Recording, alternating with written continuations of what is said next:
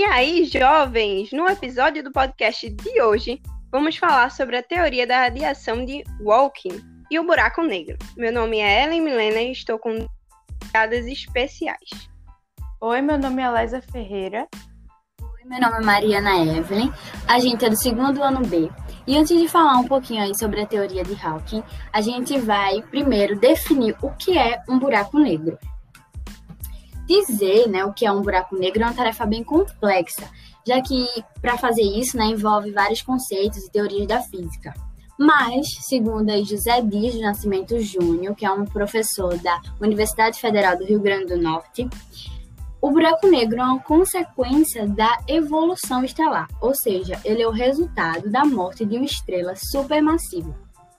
O buraco negro é uma região do espaço-tempo em que o campo gravitacional ele é tão intenso que nenhuma partícula ou radiação eletromagnética ou mesmo a luz pode escapar dele. O seu campo gravitacional ele pode prender estrelas e planetas em órbitas. Para que algo ele seja de fato sugado para o interior do buraco negro sem qualquer chance de fuga, é necessário que se estabeleça aí uma distância mínima do seu centro, que é chamada de horizonte de, de eventos. E dessa distância, a velocidade mínima para se escapar desse buraco negro seria maior que a própria velocidade da luz. Os buracos negros, eles podem apresentar diversos tamanhos, desde o tamanho de um único átomo até milhares de vezes a massa do Sol. E embora não possam ser vistos de forma direta, a gravidade e os gases ao seu redor afetam os comportamentos dos átomos dos astros próximos, que indicam a sua presença. A gente teve em 2019, né, no mês de abril, uma grande conquista, né, que foi a primeira imagem feita aí de um buraco negro. É, Mariana, nessa imagem captada do buraco negro, é possível enxergar um anel brilhante ao seu redor. Por que isso acontece? Então, isso se deve aos gases próximos ao buraco negro que são capturados por ele. E estes, né, eles vão transformar ali o, poten o potencial gravitacional deles em energia cinética, térmica e radiativa. Nessa trajetória que o gás percorre, há emissão de fótons, que escapam e atingem o limiar do buraco negro, fazendo com que seja visível esse anel brilhante ao seu redor. Enfim, já que a gente já definiu um pouquinho o que é o buraco negro, vamos falar agora sobre a teoria de Hawking. Liza, como é que é possível que existam objetos que engolem tudo, até a luz, sem jamais desenvolver nada? Bom, na verdade, Hawking descobriu que não é bem assim. Os buracos negros, eles liberam algo sim, e o que eles liberam é radiação. Mas não é qualquer tipo de radiação.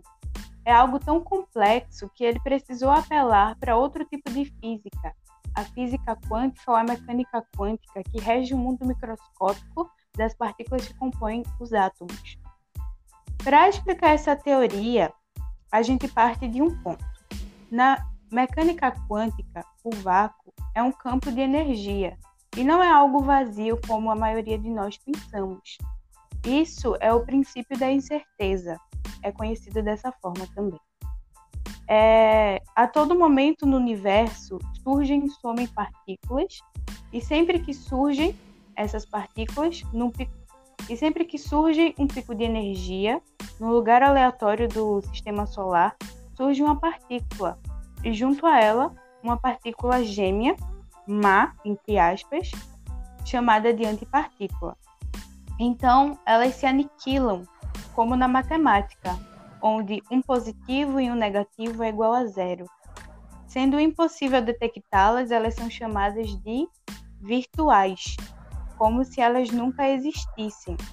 Porque, na verdade, a temperatura que elas liberam é muito sutil e, por na época não ocorrer é, tecnologia suficiente para detectar essa temperatura, acabou que Hawking morreu sem receber um Nobel por isso.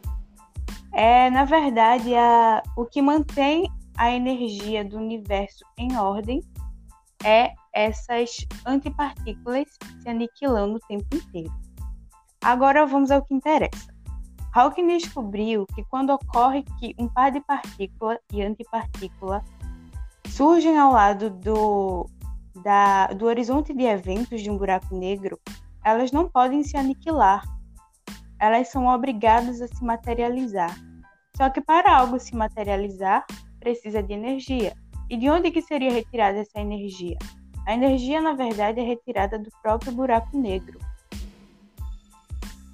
A partícula positiva escapa, liberando uma temperatura tênue, que é, na verdade, essa temperatura tênue liberada é a radiação Hawking.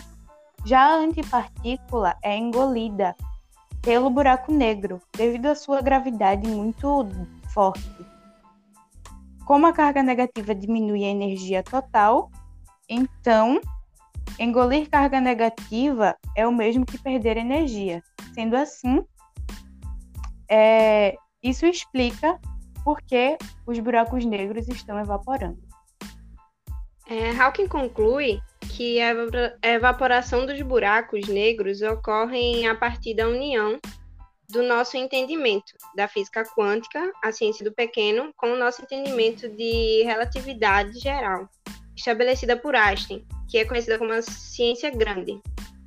É, ainda em seu artigo, ele menciona como seu ponto principal que os efeitos gravitacionais quânticos são geralmente ignorados nos cálculos da formação e evolução dos buracos negros.